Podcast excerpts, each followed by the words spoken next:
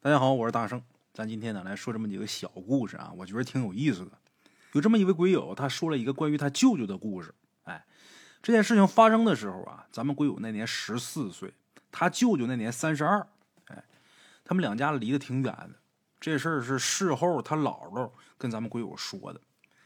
他舅舅这人呢，有这么几大爱好：第一爱就是打麻将，第二呢就是喜欢张学友，第三呢就喜欢熬夜。话说有这么一天晚上啊，鬼友他舅舅出去玩牌打麻将，啊，打的挺晚的，两点多了，要回家了。因为这时间点太晚了，他平时都是走大路，这会儿也累也乏。不愿意走大路，想抄小道走近路。他回家呢，有一条捷径，要走这条道啊，相比较走大路来说，得省一半的路程。怎么走呢？穿苞米地，从哪这个苞米地里边穿回家，就不绕了，不走道。但是想要走这条捷径，穿这个苞米地回家，必须得经过一片坟场。哎那天晚上，鬼友他舅舅不是玩到凌晨两点吗？玩到半夜十一点多的时候啊，他们这伙牌友啊就饿了，大伙一起呢吃了顿饭。吃饭的时候呢，都喝了酒了。十一点多开始吃，开始喝，喝到十二点半，然后又玩了一会儿。大伙都觉得有点困了，这酒可能喝的都有点多，然后就不玩了，就这么的回家。等于说这会儿鬼友他舅舅这个状态是酒后的状态。因为他离喝酒啊已经有一段距离了，现在你要说他醉，也不算是醉，只能说有点微醉、微醺吧。哎，想要穿这个苞米地，经过这片坟场，走捷径回家，要搁平时没喝酒的时候啊，浑身不这么乏、不这么困的时候，他可能也就不走这儿了。时间也是赶到这儿了，太晚了。平时脑子清醒的时候，他有顾忌，他肯定不走这儿。但是今天正好借着点酒劲儿，再加上其他那几个点都凑到一起了，脑子一热，得我走小道，快点回家。就这么，从打这个苞米地往家穿，必须得路过这个坟场。有话则长，无话则短，咱就从打他到这个坟地这块开始讲。哎，刚走进这片坟地，他就感觉周围呀熙熙攘攘，特别热闹。就跟这街上集市一样，他那会儿这个状态，他不是醉酒状态，微醉，心里边什么都明白。他也知道这个时间点这地方不可能有这么多人。他也明白我现在是在坟地里边，所以说他就知道我可能是碰见脏东西了，心里边挺后悔。但是这会儿后悔肯定是不管事儿，赶紧从哪这地方离开，这是最明智的选择呀。尽快走出这片坟场，哎。因为身上带着酒劲儿呢嘛，让风这一冒，心里边一着急，想快点往出走，这脚底下就不稳，脑子有点迷糊，哎，咧咧歪歪往出走。就这时候，他身子不稳，不来回晃嘛，里倒歪斜的。突然间啊，两边各有一个人把他胳膊夹住了。这俩人就吵着说：“让来，我赶紧扶你去歇歇。你看你这肯定是没少喝。”他舅舅就知道这不是人，我碰见小鬼了，小鬼缠腿呀，极力想挣扎。那俩人不是架着他吗？想挣脱，挣不开，就这么的被这俩人呢架着走了一小会儿。走了一小会儿之后，就看见啊，在旁边有一个类似于帐篷之类的东西，就看着好像是个帐篷。这东西出现之后，架着他这俩胳膊，这俩人就跟他说：“哎。”这正好有个有个歇着的地方，你赶紧躺下歇会儿吧，歇会儿再走。看你累的。他不想躺，他就知道这肯定是鬼迷眼，不定什么东西呢。我这一躺，万一再起不来呢？他就不想躺。但是这时候就感觉有一股力量摁着他往下躺，他就拼尽了全身力气，我就不躺，就顶着，死也不往下躺。旁边架着他这俩小鬼啊，一看没办法了，真不往下躺，摁都摁不下去。接着走，哎，往前走，又走了能有一小会儿吧，也就是三两分钟，在眼前呢，就出现了一个小水沟，看着就是一个小水沟，哎，这时候架他膀子这俩小鬼又跟他说：“跨过去吧，这也不宽，跨过去你就到家了，就让他跨这河沟。”他舅舅还是极力挣扎，哎，我不跨，就死都不跨。虽然说眼看着就是一个河沟，但是这会儿架着我走的这二位可是小鬼儿啊！谁知道我眼看着是水沟，我这一步跨过去，能不能是万丈深渊呢？又或者能不能是大江大河再把我淹死啊？哎，虽然说喝酒了，脑子明白，我不走，极力挣扎，就是不跨，愣是从俺这小河沟那边绕过去了。哎，这俩小鬼拿他可能也是没辙。接着往前走吧，这会儿他这酒可彻底醒了，感觉脚下也稳当了，脑子开始飞速的旋转，怎么办？我想快点走出这片坟地，这俩鬼现在缠上我了，我就是离开这片坟地我也好不了啊！怎么办？不能这么一直跟着他俩走啊！前面这路我看不清，他俩架我去哪儿我去哪儿啊？这哪行啊？我得怎么把他俩解决了？你说这会儿身上也没个朱砂，没个符咒的，怎么办呢？他就想，曾经听这老人讲过，说人的这个血液呀，能吓走这些不干净的东西。当务之急是怎么把自己给弄出血，这是个难题儿啊。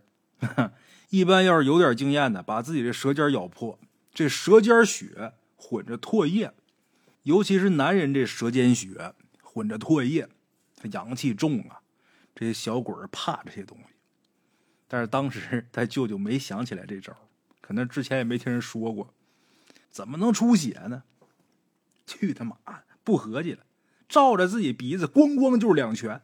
这两炮子呼上去之后啊，这鼻子也没出血。这俩小鬼都懵了，这是怎么了？他怎么了呢？咣咣两炮子没出血，很尴尬啊。这两炮子下去之后啊，这鼻子酸了吧唧的，又是淌鼻涕，又是淌眼泪的，太难受了，还不出血。这时候啊，灵机一动，想起来了，我这脖子上啊有个大猴子啊，猴子大家伙都知道吧？就是皮肤上长那小肉疙瘩。哎，他这脖子上有个猴子，这会儿他把他想起来了。这俩鬼不是架着肩膀的吗？这胳膊一弯，够着自己这脖子。使劲把这猴子就给揪下来了，那猴子那玩意儿一揪掉之后，呲呲冒血呀，这下可妥了，啊，这猴子一薅掉，这血一出来，旁边架他那俩小鬼瞬间就没了，凭空消失。接下来就感觉自己特别累，特别乏。再一看自己身处这环境，可不是之前那苞米地了，不是那玉米地了，这地上有一片草皮。这会儿顾不了那么些了，倒地上就睡了，睡着了。等天微微亮的时候，让那凉风给吹醒了。醒过来之后啊，坐着愣了得有三两分钟。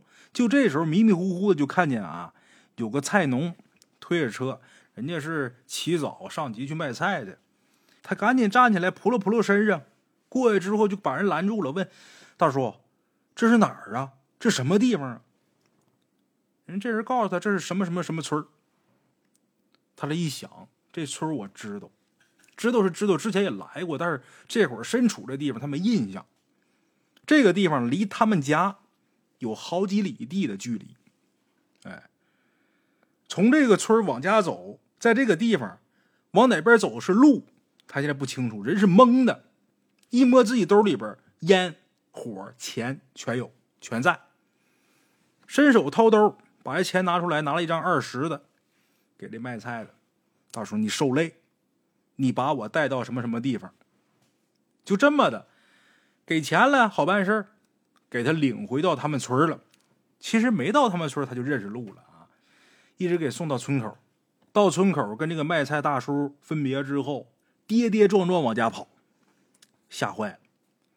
回家之后跟家里人把这事儿一说，鬼友他姥姥一看自己儿子遭了这个事儿了，赶紧给领庙里边。给求求菩萨，烧烧香，拜拜佛呗。哎，后来过了没多长时间，咱们鬼友他姥姥跟鬼友他妈聊这事儿的时候，鬼友在旁边了。听完之后，他还特意跑到他姥姥家去看他舅舅。那猴子那儿啊，贴了个创可贴。这事儿发生的时候，咱们鬼友十四，现在十多年过去了，咱们鬼友快三十了。他舅舅这脖子上那猴子，那疤了早都不见了。但是这事儿呢，却一直刻在他的心里边。哎，这是咱今天的第一个小故事啊，我觉得挺有意思的，给大伙说说。接下来呀，再大伙讲一个。前面这故事咱是说鬼友他舅舅的故事，第二个故事啊，也跟这位鬼友的舅舅有关系。哎，但是他这个舅舅呢，死的很早。咱们鬼友很小的时候，他这舅舅很年轻，就因病去世了。死的时候呢，留下一儿一女，尚且年幼。在咱们鬼友的记忆里边，他舅舅对他来说，只不过是祭祀的时候桌子上的相片，其他的毫无印象。咱们今儿要讲的这事儿啊，是他舅舅刚去世之后没多长时间的这么一件事儿。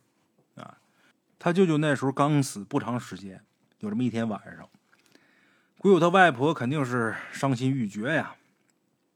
自己儿子没有了，能不伤心吗？鬼友他妈就带着咱们鬼友还有他哥哥回娘家去陪着自己这老娘。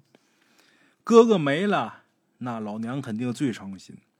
哎，鬼友他妈领着咱们鬼友还有他哥哥领这俩孩子回去陪自己老娘吃饭。吃完饭之后呢，他妈就带着他跟他哥回家了，回到他们自己家。他爸那时候因为时间还不算太晚，就去朋友家去玩去了。家里边等于说就这娘仨，哎，鬼友跟他哥还有他妈。那时候鬼友多大啊？三岁左右。他哥比他大两岁，五岁。那会儿已经会说话，而且说的很清楚。哎，据鬼友他母亲回忆，那天晚上他哥哥坐在床边那椅子上，侧对着门，床对着房门。他妈呢背对着房门，左手抱着他，右手呢开始叠被子准备睡觉了。啊，铺这被子。就这时候，咱们鬼友突然间特别开心的喊：“舅舅！”他妈跟他哥同时往门外看，门外黑乎乎，什么都没有。这挺吓人的。按理来说，鬼友他妈肯定特别害怕。但是去世的那是自己哥哥，自己家亲人嘛，也没太害怕，但是心里边有点忐忑不安。那天很早就睡了，这一宿也没再发生什么别的事儿。等第二天一大早，鬼友他妈自己就跑到他外婆家去了。他干嘛？他着急把这事儿讲给鬼友他外婆听。先想问问说是不是我哥回来呀？你看咱家老二昨天晚上怎么怎么样？他去跟他妈学话去。但是到那儿了，他这事儿还没说呢，却发现鬼友他外婆这个脸色呀不对劲儿。他妈就赶紧问怎么了呀？在他妈一再的追问下，他外婆才说，那天早上他外婆碰见了一件特别古怪的事儿。怎么的呢？他外婆，咱说岁数大，习惯早起，那天也不例外。一大早，天还没彻底亮就起来了，起来给全家人做早饭。早饭做好之后，从哪这个厨房出来，想收拾收拾院子。每天早上起来都干这些活嘛。就这时候，从打厨房刚出来，就看见自己儿子，就是鬼友他舅舅啊，背对着他，那裤管啊挽的特别高，就好像下地干活那样。鬼友他外公啊，在去世之前留下了很多地。他外公去世之后呢，他们家也舍不得雇人，这些地呢，就是他外婆还有他舅舅这娘俩来种。但是他舅舅去世的时候啊，他们家这地呀，早都给处理了。他舅舅在去世之前上了好多年班了，哎，正常情况下不会这样打扮。这裤管挽的特别高，这腿上还有泥呢。站院子里边，背对着鬼友他姥姥。鬼友他姥姥那时候也是懵住了，就以为自己这儿子还是没死的时候呢，以为他没吃早饭呢，就要出门呢，就喊他：“你吃完饭再走啊，我饭都做好了。”这话刚说出来，他舅舅就不见了。这时候他外婆也反应过来了，转身赶紧回厨房，找一只碗，把这只碗咵嚓给摔碎了。他们那边碰见这些东西啊，摔碗。这是一个很有效的一个方法，就跟咱们这边，如果这人在外边看见不干净的东西，回家之前怕有这个不干净的东西跟着，在门口插上针，从哪这针上迈过来，插三根针，是一样。他把这碗摔碎了，就怕他舅舅这魂儿进到家里边。那么说，当娘的怎么就那么狠心？那当娘的哪有对自己孩子这么狠心的？但是老太太明白。人鬼殊途，我这儿子已经死了，他这会儿回来，对活人不好。我老太太不在乎，但是他死的时候可还留下一儿一女，我那孙子孙女啊，这会儿都在屋里呢，不能让他进来。他要是进来的话，这俩孩子准得遭罪。老太太经得多，见得广，岁数大，她明白这些事儿。拿个碗摔碎了，摔这碗的时候动静有点大，就把那孙子孙女给吵醒。这俩孩子醒了之后啊，那小子没什么反应，但是这姑娘，就是他舅舅那个闺女，咱们鬼友的表姐，哇就哭了，哭的声音特别大。这奶奶赶紧去哄自己这孙女。哄的时候，这个小姑娘就说：“我看见我爸了，我看见我爸在背木头，特别辛苦。那这是怎么回事？为什么他外婆看见他舅舅那个状态啊，好像是在田里边干活，而他这个表姐，就是他舅舅留下来这姑娘，是看见自己这父亲在背木头的。其实啊，在咱们国友他们家那边有这么个讲，什么呢？就是父母过世的话，如果说儿女没成家。”这父母是有罪的，在下边啊得干活得受累。列位看，咱们这中国人呐有这个传统，父母得帮着儿女成家。啊儿女成家立业了，老头老太太这心里的事儿也就放下了，你就没什么可惦记的了。儿女要是不成家的话，老头老太太到老了，儿女没成家，到死的时候都死不瞑目。其实我感觉这个应该是出于父母对子女的爱，他是惦记自己子女没成家，我死了之后他怎么办？他并不是说担心他死了之后到下面要不要再受累受苦啊，这可能就是各个地方说法不一样呗。他们那地方啊就有这么个说法，就是说儿女不成家，这老人要是没有了，你看你打的儿女成家的时候，你不是得吃苦受累吗？你得给置房置地买豪车的，哈，你什么都没管。你没受着这份苦，那你到下边，你得把这个给补上，啊，当然这个有点无稽之谈了啊，咱也就是一听一乐就得了，哎，这是咱今天的第二个故事啊。接下来大圣再给大伙说一个，这也是一个短的小故事。这事儿是鬼友他妈碰见的一件事儿。在说这个故事之前呢，得给大家伙介绍一下当时的背景。以前咱们鬼友他们家住的地方啊。他们家这房子坐北朝南，前后左右都有住户，但是东面那一家跟他们家中间隔了一块菜地，这菜地面积还不小，哎，菜地中间呢还种了一棵树，这是他家东边的情况。他家西边呢是一条大路，隔这条路那边也有住户，等于说前后左右都有人家，哎，平时西边这条大路上来来往往的人可不少。话说有这么一个秋天的傍晚，那天天快黑了，路边这路灯啊也已经都亮了，但是那会儿天没全黑透啊，看哪儿都有点朦胧。呃，会开车的朋友都知道，这个时候视线是最不好的，看什么东西看不清楚。鬼友他母亲那天下班有点晚，回家那个方向啊是由南往北走，他一边匆匆忙忙往家走。一边不经意的就看自己家那方向啊，他就发现，在他们家东面那边，也就是菜地那个位置啊，出现了一个房子。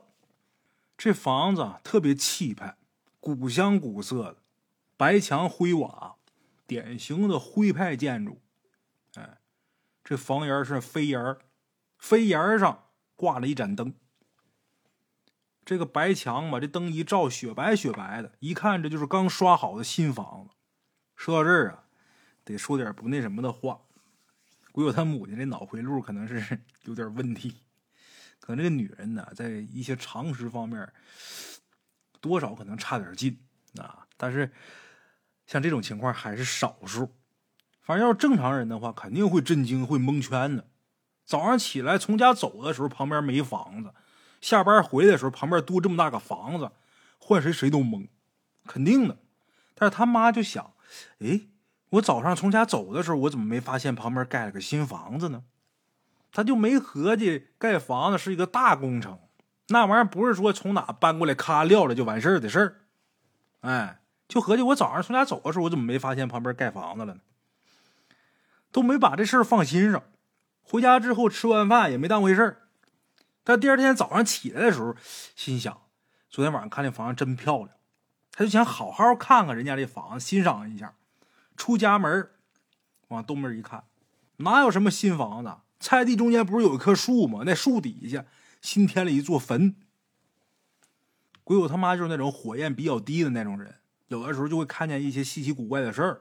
哎，当他看见这个坟之后，他就明白了。